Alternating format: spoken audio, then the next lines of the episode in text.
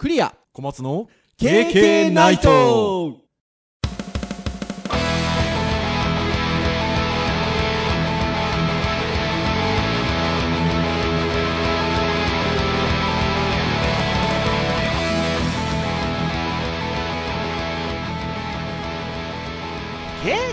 ナイト。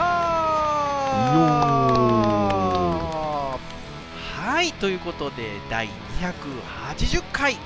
プチ切り版の回でございます。お届けをいたしますのはクリアとはい、小松です。どうぞよろしくお願いいたします。はい、よろしくお願いします。はいということで2021年に入ってもう1月終わりますよ。思いますね。はい1月の最終週ということでございまして、はい。えーあっという間ですね、まあ、前も言ったかもしれませんがもうあっという間に2021年ももう終わるんじゃなかろうかっていう。まあまあまあ感じでございますだってこの1年が、あのー私、まあ、Facebook の住人だったりしたりするんですけどまあ。Facebook ってほら、あのー何年前の今日みたいなことでお知らせしてくれるじゃないですかうん。はいはいはい。そうするとやっぱ1年前の今日みたいなことがもう本当あれこの間じゃんみたいな特にもうずーっとやっぱ家にいるのでうん、そうですね。そうなのでなんか1年前の今日がすごい最近っぽいんですよ だからもうなんかあっちゅう間なんじゃないかなってねうん、まあまあまあ、ちょっとまだね、生活様式ちょっと変わる前。そうね多分だから今1月終わりなので来月ぐらいになってくるともうそろそろほらコロナ。みたいなね話になってきてたりしてるので、うもうそんな感じですよね。そう、だから僕なんかあれですよ。あの、うん、ちょうどこの頃インフルエンザで。そう 一人喋りししてました私そうそれもあのね Facebook が教えてくれました。そうでその時はあの公表会に行けずにうん。いたんですけど、今となったら別にオンラインで全然参加できる 本当に本当に。うん。本当そうですよね。い。やーてな感じでございますよ。ということで、まあ1月の終わりということでございますよ。まあ、今ちょうど公表会みたいな話題も出ましたが、えー私ども大学の教員しておりますので、えーゼミを担当しておりますが、えー卒生の提出が終わったということでそうですね。まあまあまあ、一区切りですね。まあ。私どものゼミ本年度4年生5名おりましたが、まあ、無事5名ともに提出をしてくれましてほっと一息でございますよ まあ、毎年いろいろありますからね。ねえまああの面白い作品が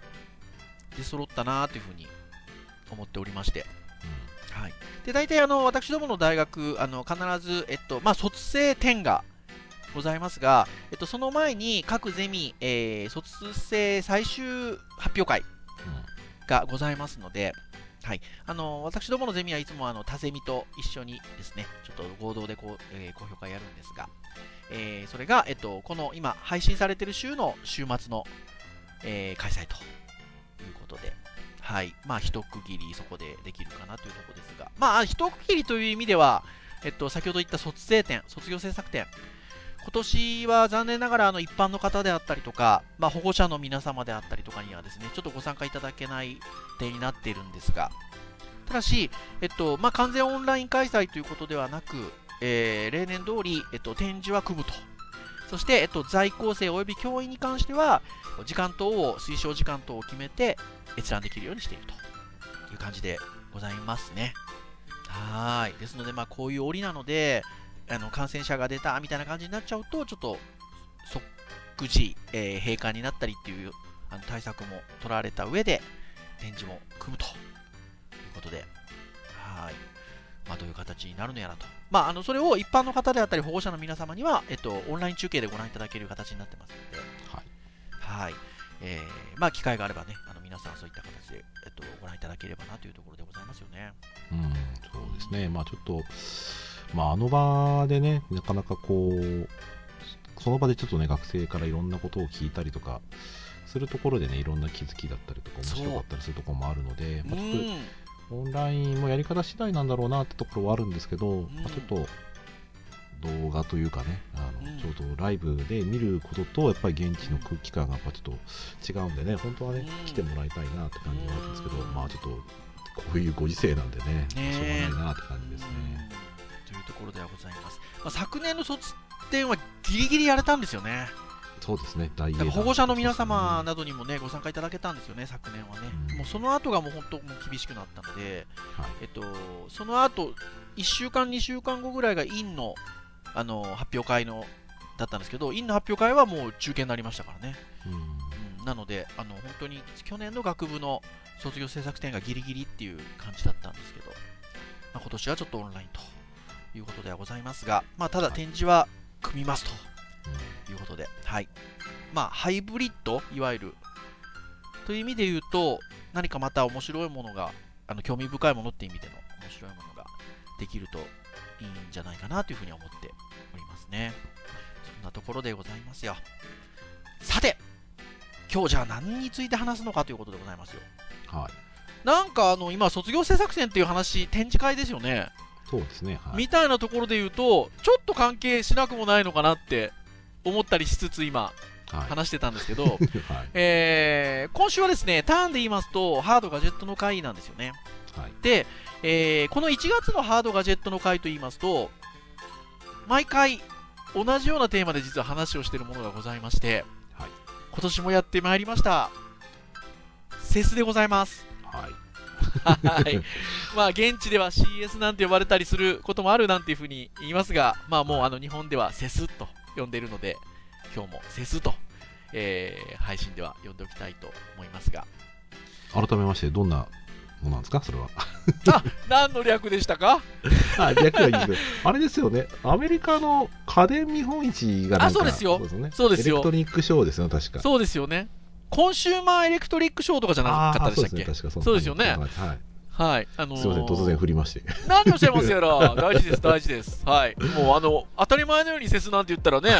あの、リスナーの方、初めてお聞きになる方いらっしゃるかもしれませんので、はい、はい、わからない方いらっしゃるかもしれませんからね。はい。えー、でございます。で、えっと、ラスベガスで毎年開催がされておりまして、非常に大きな家電見本市という言い方をすると分かりやすいのかなと思います。まあ、全世界からいろいろな、えー、出展者が出展をし、先進的なガジェットであったりとか、えー、プロトタイプなんかもそうですし、まあ、面白いね、ニッチなものを狙った面白いものとかたくさん出るものでございます。はい。はい。で、えっと、まあ、そのセスで、えっと、こう、発表されたものであったりとか、展示されているもの、まあ、あの、日本からもいろんな、こう、ライターの方であったりとか、あの取材の方がいらっしゃって、え情報発信をしてくださるので、従前ですね、私ども毎年、えっと、そういったいろんなご紹介されているものをピックアップしつつですね、えー、あこんな未来未来が来るのかなとか、こんなガジェット面白いねって話を毎年させていただいてるんですが、はい、今年はオンラインということで。ね、毎年行きたいと言っていた、はい、ものでございましたがね。はいオンラインということで。はい、はいですよね。と言いつつですよ、じゃあオンラインだったらリアルタイムで見れるじゃんって話なんですけど、まあ、私どもこの、えー、年末年始の忙しさにかまけですね、えなかなかこうリアルタイムのオンラインでのセスの参加がちょっとできなかったりしてたりするんですけれども、はい。っていうなところではございますが、はい。まあ、オンライン開催がされまして、で、まあ、オンライン開催とはいえ、まあ、いろんな展示者の方がガジェット、商品、えー、紹介をしてくださってる、発表してくださってる、はい、ということでね、まあ、いろんなメディア等々で紹介がされておりますので、まあ、今年のちょっとこれ面白いよねっていうようなものだったりとか、はい、わこれ未来だなとかね、えー、そういったようなものをいくつかピックアップをしてお話をしていければなというところでございます。まあ、いろんな本当あのメディアさんが報じてくださっているんですけど、ギズモードさんがちょっとあの割と面白くあの紹介をしてくださっているので、えー、ちょっといくつかのページで、えっと、参照しつつ、えっと、ピックアップしてね、全部紹介すると多分いくらあの時間があっても 話足りないので、いくつかピックアップしつつ、ちょっとお話をしつつ、はい。で、ぜひ皆さんにもその記事も見ていただければなという感じで進めていこうかなというふうに思いますが、はい、えー、最初の記事はですね、ギズモードさん、えー、セス2021でお披露目されたベストなガジェットへんてこなガジェットたちということでえー、ゲーミングから、えー、ゲーミングマスクから絆創膏までということで、いろんな、えー、ものが、えー、発表、紹介、えー、されましたよと、展示されましたよという言い方にしておきましょうか。はい。はい、えー、というところでございます。まあ、今の見出しの通り、ベストガジェットとヘンテコガジェットということで、いくつか紹介されてますよ。小松先生、ベストガジェットの中、いくつか紹介されているものありますが、先生、はい興味があるもの、どれですか？そうですね、この中だと、まあ、そのアプローチをジェスチャーで操作できるバンドっていうのが面白いなと思いましたね。これいいっすよね。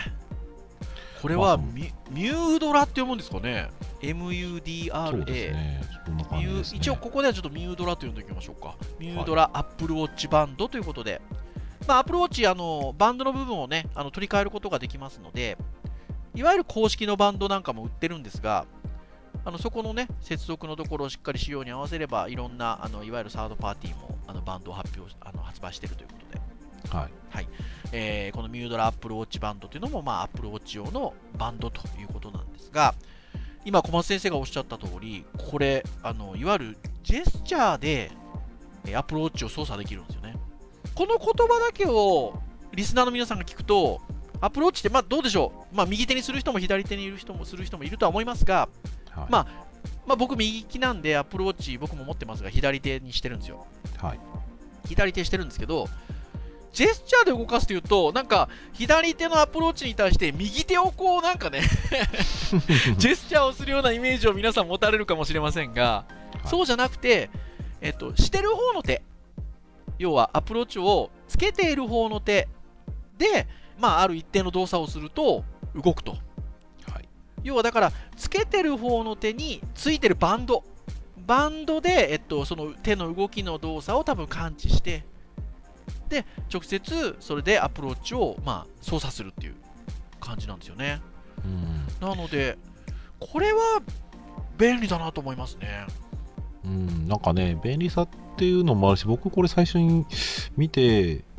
うん、ああ、すごいなと思ったのって、さっきね、うんクレ先生言ったように、左手につけてるってことは、左手で操作できないんですよね、本来ね。うん、そう。だけど、例えば、右手が不自由な人だったり、右手でうまく操作できない人、まあもしまあ、そういった人たちが、うん、えー、と本来であればタッチできないところに対して、うん。その左手の左手でアップルウォッチつけてるんだったら左手の指とかうん。の操作、その指の動きとかその指で指とひ指同士をタップするみたいなはい。感じに操作することで操作ができるわけですよね、うん。そうすると画面見ながら、うん。まあ、左手の方で操作ができると。言ってしまえば本当に手が不自由な左だけの人でも見て操作ができちゃうっていうのは僕すごいなと思うんですよね。い、や、これすごいですよね。うん。そもそもアプローチの画面、ディスプレイちっちゃいので、それをタップ操作するっていうこと自体が、まあ、健常者であっても、ちょっと使いづらくはあるじゃないですか。ああまあ指で隠れますからねそうそうそうそう。なので、まあ、それがないっていうのもありますし、やっぱりあのちょっと障害をお持ちでいらっしゃる方なんかも、あの操作しやすいと思うんですよね。はいこれは私も注目ですね。先生いかがですか？うん、ここ割とね、実はあのベストガジェットはあの、いわゆるパソコンうんみたいなものも多かったりするので、はい。どうなんでしょうね、まあ、あのでもそんなに真新しいものないかな、目新しいものないかなって気がするんですけど、それで言うと、サムソンの これ、冷蔵庫って言い方した方がいいのか、ななんて言い方したらいいんですかね。まあ、冷蔵庫のなんですかね冷蔵庫の中の、ね。そうあのいわゆるフリーズ機能の部分だけなんですけどサムソン、えーベスポークって呼んどこうかな。フォードアフレックスっていう、まあ、ガジェットと言いましょうか、まあ、家電位置なんで家電品と言いましょうか。なんですけどここ数年の冷蔵庫業界の進歩は乏しく 多くの人が望んでいる必要としているものとはかけ離れているイメージがありましたということでどうなんですかね？でも冷蔵庫自体はなんかこう AI を搭載して中に入ってる例えばね食材で料理できるものみたいな方向性あるじゃないですか。まあまあまあまあまあそうですね。ね。なんですけど、まあ、ここで言う多分あれっていわゆる冷蔵庫本来の冷やすだなんだみたいなことでの進歩っていうことだと思うんですけど。そうですね。これなんとねすごいんですよ。新しい種類の氷が作れるっていう。それだけっちゃそれだけなんですけどあのいろんな形の氷が作れるんですよね。まあ、それちょっとねイメージがつかないですね僕もねなかなか。うん。なんかねちょっと氷砕いたような形のいい形の氷アイスバイツってね砕いた氷だったりとかキューブ型の綺麗なあの形をしたアイスとか、えー氷とかあの作れちゃうんですよこれ。うん。で本当にあの上質な氷なのであの透明度も高くなので、まあ、普通に上質なカクテル作れる日はすぐそこまで来てるかもしれませんということでございますよ。なんかこれベストガジェットのところのくくりにあるんですけどちょっとへんてこだなと思ってこっちこれ紹介してみました。そうですね。多分母数は大きいんだけど母数が大きい中のニッチなところに来たなそうそうそうそう。でもこれをなんかサムスンさんが作ってるっていうのがいいなと思って進化というものはこういうものかもしれないですね,、少しずつ変わっていってるなと思いますけどねうんっていう気がするかなっていうところでございますよ。じゃあ小松先生ヘンテコガジェットの方ちょっとなんか一ついかがですか？テコガジェットはですね、そうですね、まあ、一番最後の割と強烈ではあるんですけど、まあ、ここで言うと、えーまあ、マスクですかね、ゲーミングマスクは面白いなと思います、ね。これ面白いですよね私あの今回このあの KK ナイトで、えっと、このセスの話をするっていうことでこの、まあ、今参照してる記事参照する前からこれ知り合いの先生が SNS でシェアされていてあのし知ってたんですけどこれかっこよくないですか？この写真だと、すごいなんかサイバーな、かっこいい感じしますよね。ねはいいわゆる、えっと、スマートマスク？っはいはいはいはい。ていう言い方ができるものっていう感じですかね。すごいなんかあのいわゆるマスクがいわゆる電飾でギラギラ光ったりするんですよね。うん、そうですね、光ってますね。はい。あのレーザーっていうねあのゲーミング系の商品とか出してる会社さんなので多分わかんないけどそのなんかゲームのあれに合わせて光ったりするんじゃないですか？あのキーボードが光るみたいな感じで。なんですかね。多分ねあとすっごい横にごっついフィルターみたいのがついてるんで電気系の。すね。すごいあの空気のあの浄化をするんじゃないですかこれ。で一見すると、え、何、ガスマスクの中、そうそうそう。い家庭用みたいな。家庭用のまあいわゆる電気電気が通ってるようなね感じなんですけど。確かねこれ私ね別記事でこのこの同じものを紹介してる時に確か見たんですけど口元が見えるみたいですよ。ちょっとあの透明になっててなので表情も見えつつそうやってちょっとこうピカピカ光ったりとか するっていう。中でちょっとなんか近未来的なサイバーな感じなんですよねデザインもね。すごいですね。1年前とかだとこれがなんかこうおおって思う瞬間は多分今の時点でなかったはずですからうね 今はねどこを見てもマスクっていうものがやっぱり日常生活で当たり前になってきて、まあ、テレビとかだとねまだねなんかフェイスガードみたいなのがどうなんだろうなと思いながら見てますけど、でもああいうのもねやっぱりテレビっていう商売から人の表情を見せたいっていうところから現れてくるもんですけどうん。逆になんかこういう、ね、ゲーム系のそういう番組とかだったらもうあえてつけて口元もちょっとね、そういうデジタルで見せちゃうみたいな。はい。感じのあって面白いなと思いますけどねでこれがでもじゃあ今聞いた感じだとなんかベストガジェットじゃないの？みたいな感じがあるんですけど。なんでこれヘンテコガジェットに入ってるかっていうと、まあ、ここの記事のところにもちょうどその言葉が入ってるんですが、えー不思議というカテゴリーに入れたのは、まあ、実際に使いたいというよりもフィクションに近いコンセプトのためということで、まあ、コンセプト商品なんですよね。なのでまだちょっと実用化っていうところだとどうかなっていうもののようでございます。とでもなんかでもこういうのがあるのもセスな感じしません？そうですね。これを見てやっぱり影響を受ける人いると思うので、うん。だったらこんなのもっと面白いんじゃないっていう発想をね、うん。どんどん広げてくれますよね。いいと思いますようんねすごい。まさにねそこかなっていうふうに思います。じゃあ私はまだあとはにあれ取っとこうかな。じゃあ私さっきあのベストガジェットの方でもありましたけどまたサムスン行きましょうか。おはい。サムスンのエコリモートコントロールっていう。これ逆にこれベストガジェットでええんちゃうのっていう気がするんですけど。なんでこれがヘンテコガジェットなのかなって感じなんですがまあリモコンって増えるじゃないですか。はいはいはい、まあこういろいろいろんなリモコンを使ってるとで、まあ、そうじゃなくてある程度のリモコンはまあ共通で使えるようにっていうことだと思うんですよね。はい。なのでまあそういう商品って当然あるんですけど僕普段からねリモコンって本当使いづらいなと思ってたのは電池。はいはいはいはい。大体乾電池ですもんね。まあ日本は単四とかね。そうですねそう。だから本当なんかね肝心な時に切れたりするんですよ。まあもちろんな何年も持つんですけどうんはい急になんかねあ電池切れたみたいな そうするとこれ操作したいからこっちに入ってる電池を一時的にこっち持ってきてみたいなね ありますねなるじゃないですか。そう。で、えっと、まあ、ここの紹介されている、えーサムスンのエコリモートコントロールについては、まあ、エコという言葉がついている通り、えー USB-C ポート、あと太陽光で充電ができると。で、リモコンは1回の充電で最大2年間使用できるっていうことで、太陽光も使えますし、まあ使えますよ、これ。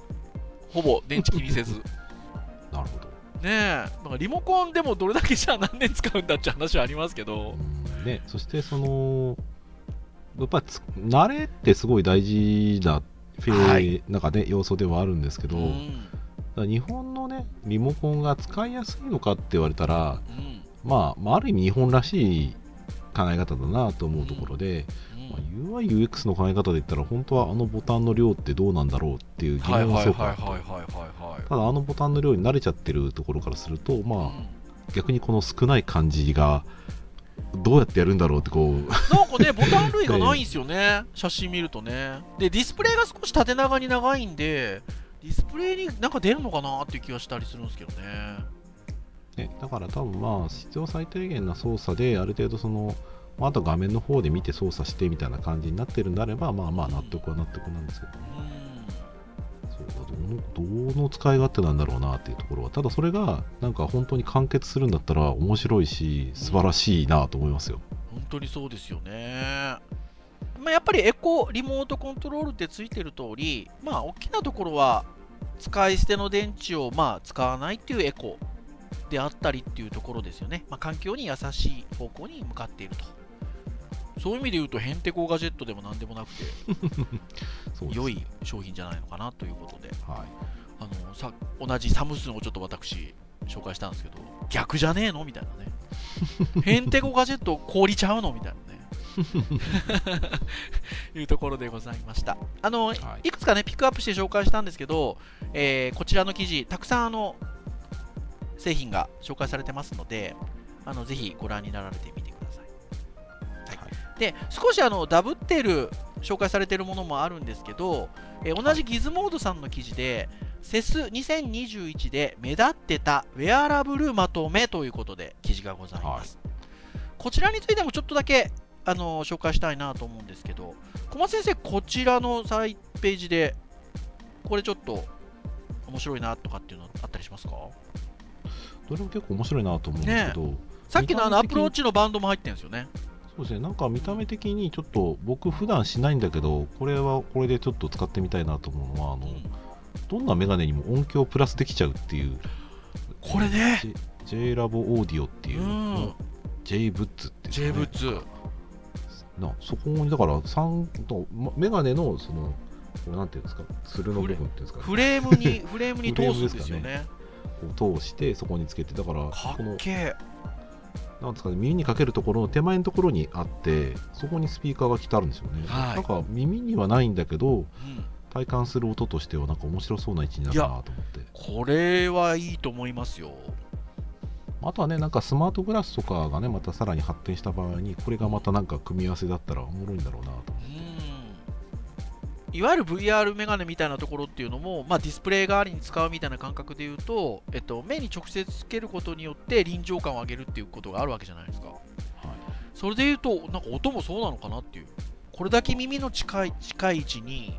あのスピーカーをこう配置をして、えっと、そしてでも直接イヤホンみたいにあの耳のいわゆる中にあのこう音を出すっていうことではなくて一応手前から流すっていうような感じじゃないですか。うんなんかこの多分臨場感って単純にイヤホンをつけるっていうのとはまた違うのかなって気がするんですよね。そして値段が安いんですよ。5200円。まあまあつけるアタッチメントというかねタイプですからうね、ん、50ドルですよ。これちょっと気になりますよね。この中では割と地味めな方ではありますけどねいやでも、いや、すごくいいなっていうふうに思います。はい、先生はいかがですか？もうこれ取り上げないとダメでしょ？そうですね。こんだけこ、こんだけなんかビジュアル的にいいもんたくさんあるのに、そういきますか、もうじゃあ。あの僕例えば時計でいうとフォッシルっていうメーカーの時計昔してたりとか好きなんでそこから出てるあのセセルラーウォッチとかもあるんですよ、まあ、そういうのもあるんですけど、まあそこまあ、かっこいいの他にもあるんですよもうぜひ皆さん見てくださいここの記事そうですね。はい。で、えー僕はもうあの先ほどのページにも実は紹介されていて飛ばしたあそこに貼る絆創膏はいはいはい。すごいですね。いわゆるちょっとあの男性の局部的なところにペタッと貼る絆創膏なんですけど、えっと、ICT の技術が入った絆創膏でございましてこれは Bluetooth 接続ですか？うーん、で、ね、えーアプリと、うんスマートフォンアプリと連携をして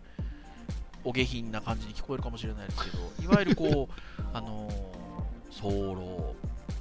ねあの難しいですねこれねポッドキャストでお話しするのが。いやいや、まあ、はい。結局その電気言ってしまえば絆創膏を貼ってでそれをスマートフォンとこう通信させてそんで絆創膏にその神経を制御する仕組みが入ってますよと。うん。で、まあこうまあ、技術的にはおそらくその分かりやすいところで言うとうん。男性のその刺激を、まあ、抑える抑える仕組みね、仕組みをしてうん。おそらくその早漏って呼ばれているような例えば悩んでる人たちのうん。問題を解決するうん。ようなところで、まあ、例えば人間のその電気信号を使った、まあ、ウェラブルのその一つなんですか神経の抑制プログラム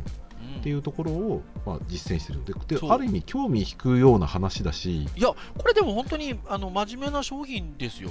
そういろんなところでこう多分応用聞くもんだと思うんですよね、うん。ただまあ非常にねあのぜひねあのページ見てほしいんですけど、うん非常にこうグラフィックがねずるいというかね。ずるい んですよ。イ紹介せざるを得ない グラフィックなので、そうなんそんなそんなもう全然写真自体下品なもんではなくて CG のこうかっこいい感じなんですけど、うん。おもちょっとね面白いんですよ。面白い感じね。バカバカバカしい感じのこそうすごい真面目なんですけど中身的にはね。でもやっていることはすごくね多分あのまあ多分じゃなくて真面目な話なんですよね、はい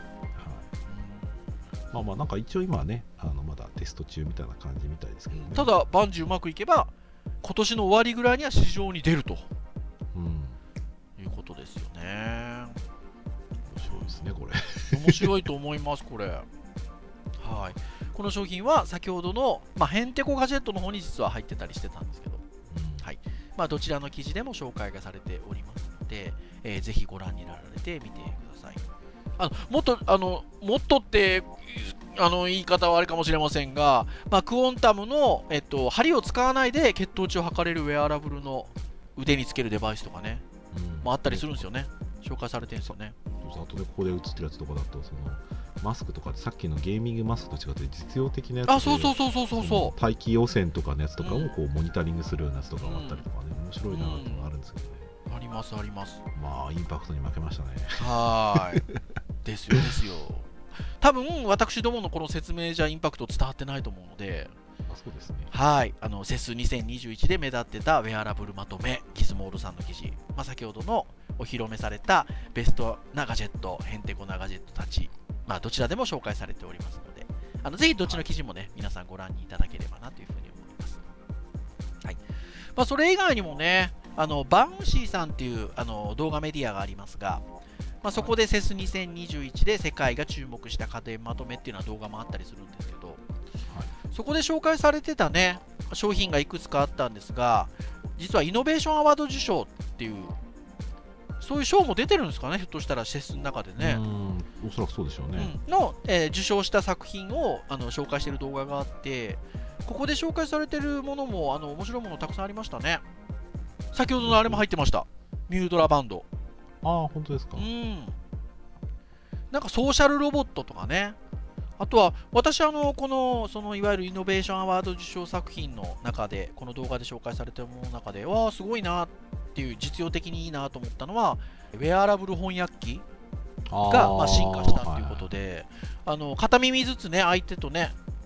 でつけてあげると、あのまあ、会話がうまく進むんじゃないか私どもの大学ね3分の1ぐらい留学生だったりしますけど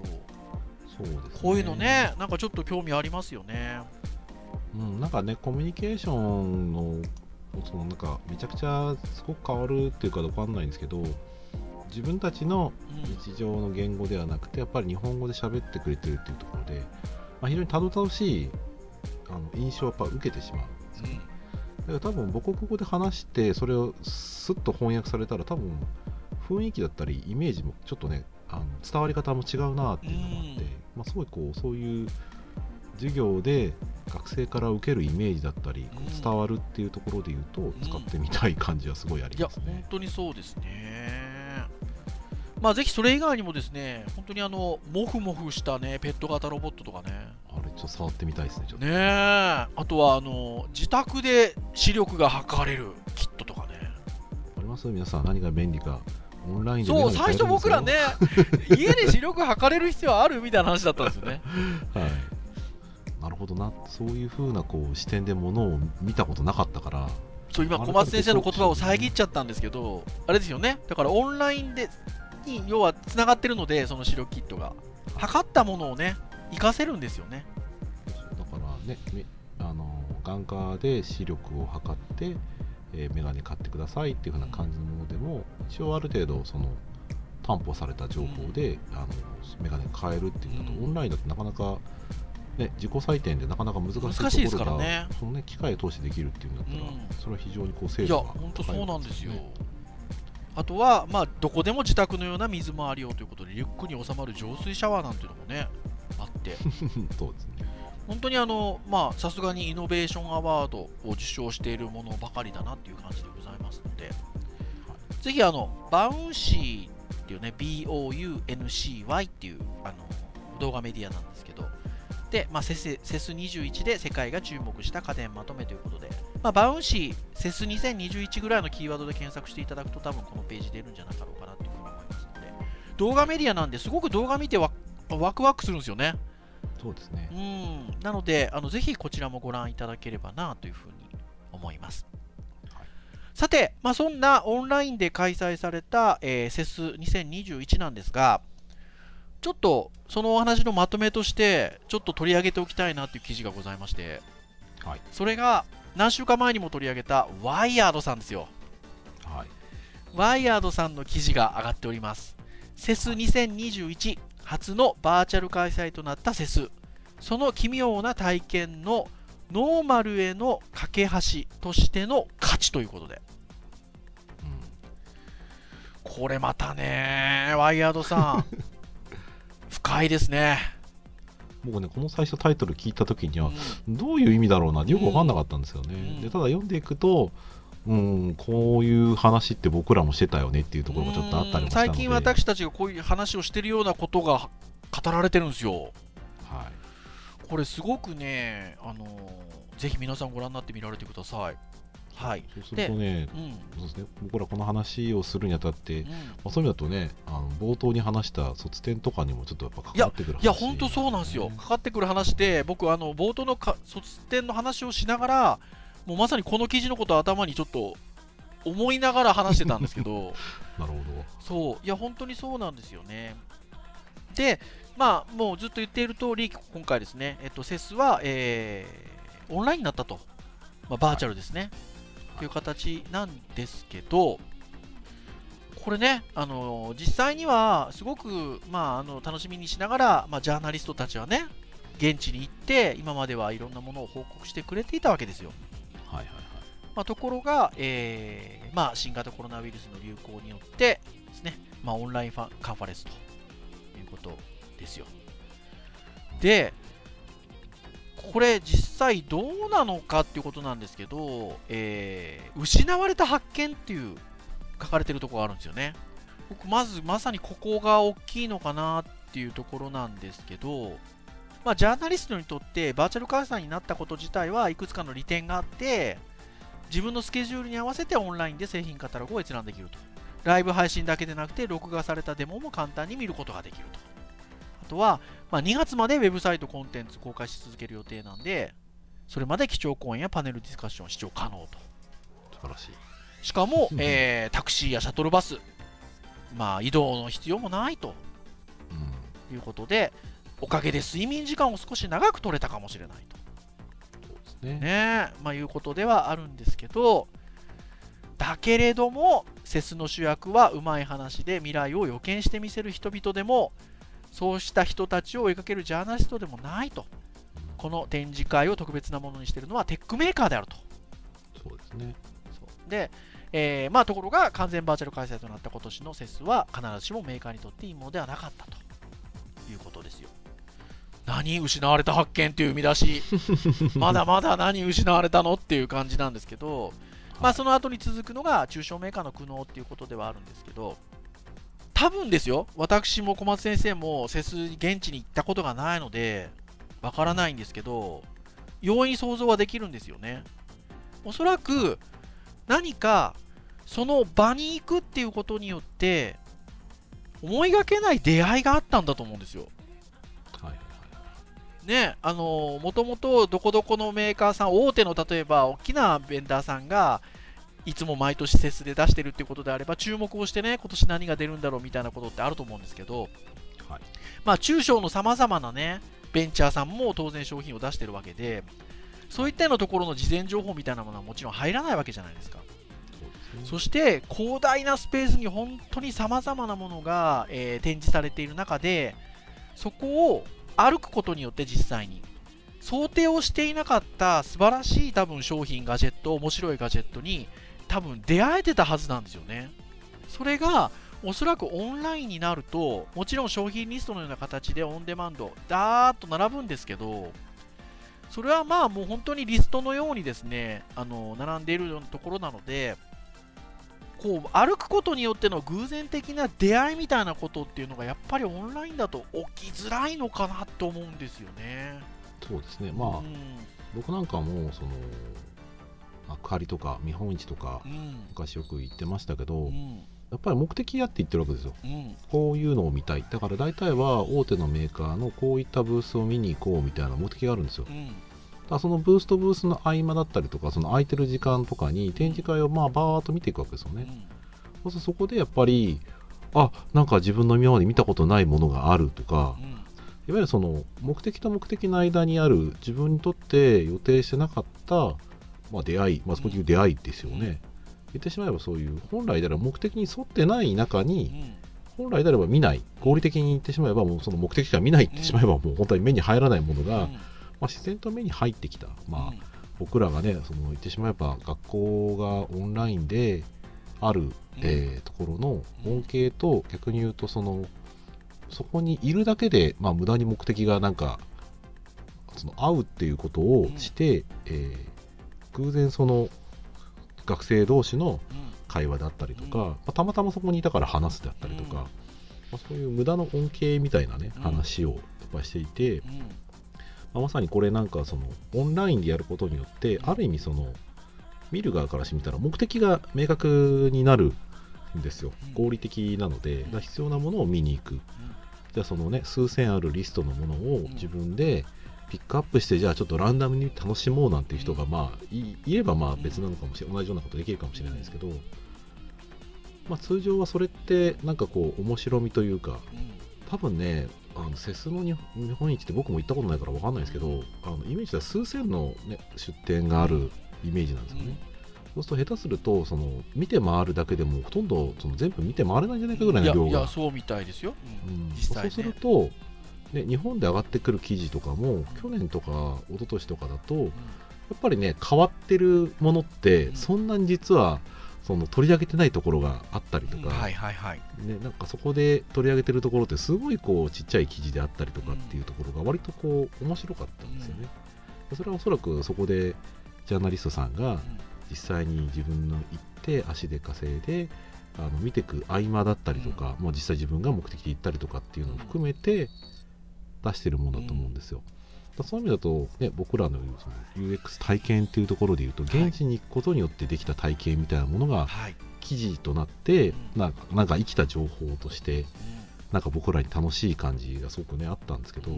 今回は別に楽しくないわけじゃないんですよ。うん。すごくすげえなと思うし、ただその現場で起きているその感動みたいなものだったりとかっていうのはなんかあんまりこう 伝わってこなくてですね。これ本当にそうなんですよね。うんなんかあ、そういうちょっとね失われた出会いみたいなところってすごく共感するところがいやありますあります。やっぱり偶然の素晴らしい発見がなくなってしまったと。巨大な展示会場の片隅で変わった製品を見つけたり全くの偶然から何か新しいことを学んだりすること。これがまあ本来はエキサイティングな最もエキサイティングな点なんだと CESの。これが事実上不可能になってしまったというところですよ。まあ CESの希望とは言わないまでも冒頭の話ですよ。卒業制作展これもねリアルでやるのかオンラインでやるのかっていう話でいうところで言うとやっぱりねリアルでやることによっての何か本当にそういう発見体験することでの発見、えーお互いに語り合うことでの何か新しい学びこういうものがねあるんじゃなかろうかなと思うんですよね。そうですね。多分オンラインにないもので言うと前そのね無駄話の話をよくしてた時に言ったのは、もう一個で一個あの前提が取り除けてるって話があって、はい。あのオンラインでね何かその話し合いする時って自分が見られてるっていう感覚がすごく下がるんですよ、うん。まあ、例えばまあ変な話ですけど、うんね、仕事してる時、うん。すごくきちっとした格好で僕は下がパジャマだとすることもある。ん でもそれって見られてないからっていうのもあるけどでも見られてたらやっぱそれはそれでストレスになりやすかったりはするんですよね、だけどその人に会いに行くってことをした時にもう会いに行くってことをした時点でもう見られることが当たり前の前提を受け入れてやっているので、もうその時点であのもうそこに移動するその現地に行くっていうところであの見られている見るっていうその本来オンラインだと便利な部分だったりストレスだったりするっていうところが、あのまあ、慣れてるせいなのかわかんないんですけど、ないんですよね、うん、なんかそういうその現地に行くことでなくなるものでなくなったことによって得られるものみたいなものが今まさにこういう展示会とかの記事を見ていてすごく感じるんですよいや感じますよね。なのでもちろんあのねあのこういった状況なのでまあ致し方ないっていうのはもちろんあの現状ではあるんですけどそういうところにリアルの素晴らしさっていうのをやっぱりちょっと感じるところは多分にあるなと。いうふうな気が、うんそうですね、まあ、ももっともしかしたらこういうオンラインとかでももっと素晴らしい体験は今後できるのかもしれないんだけど、まあ、現状のやっぱりこのオンラインとかでね得られる情報量うん。合理的にはなったけどやっぱりリアルである情報量に比べるとやっぱりまだ物足りない感じがあって、うんまあ、もっとね今後そういう意味だと僕らが部屋にいる中でもうんもっと素敵な体験ができる世の中が来るかもしれないんですけど現時点ではやっぱり現地に行くこう出会いみたいなものはちょっとこう今物足りないというか欲しいですよね。うんいや本当におおっしゃる通りだと思います。ですので、まあ、本当にこの記事の締めとしては、来年は再びリアルな場で、まあ、開催してほしいという、まあ、この記者さん、ワイヤードの記者さんの多分思いで締めてくださってるのかなっていうふうに思うんですけどね。うん、そうですね。うんっていうところかなというふうに思います。あのぜひあのこの記事あの私たちのねトークだけでは語りきれないちょっとニュアンスだったりもありますので、あのぜひワイヤードさんのこのセス2021初のバーチャル開催となったセスその奇妙な体験のノーマルへの架け橋としての価値という記事ぜひご覧いただければなというふうに思います。はいはいというところでセスの話やっぱりどうも私たちたくさん話しちゃいますね。そうですね。はい、まあそろそろお時間が来ておりますので、以上といたしたいなというふうに思いますが、KK ナイトは毎週木曜日に配信をいたしております。えー公式サイトアクセスをしていただけますと、えープレイヤーがサイト上にありますので、直接聞いていただくことができますと。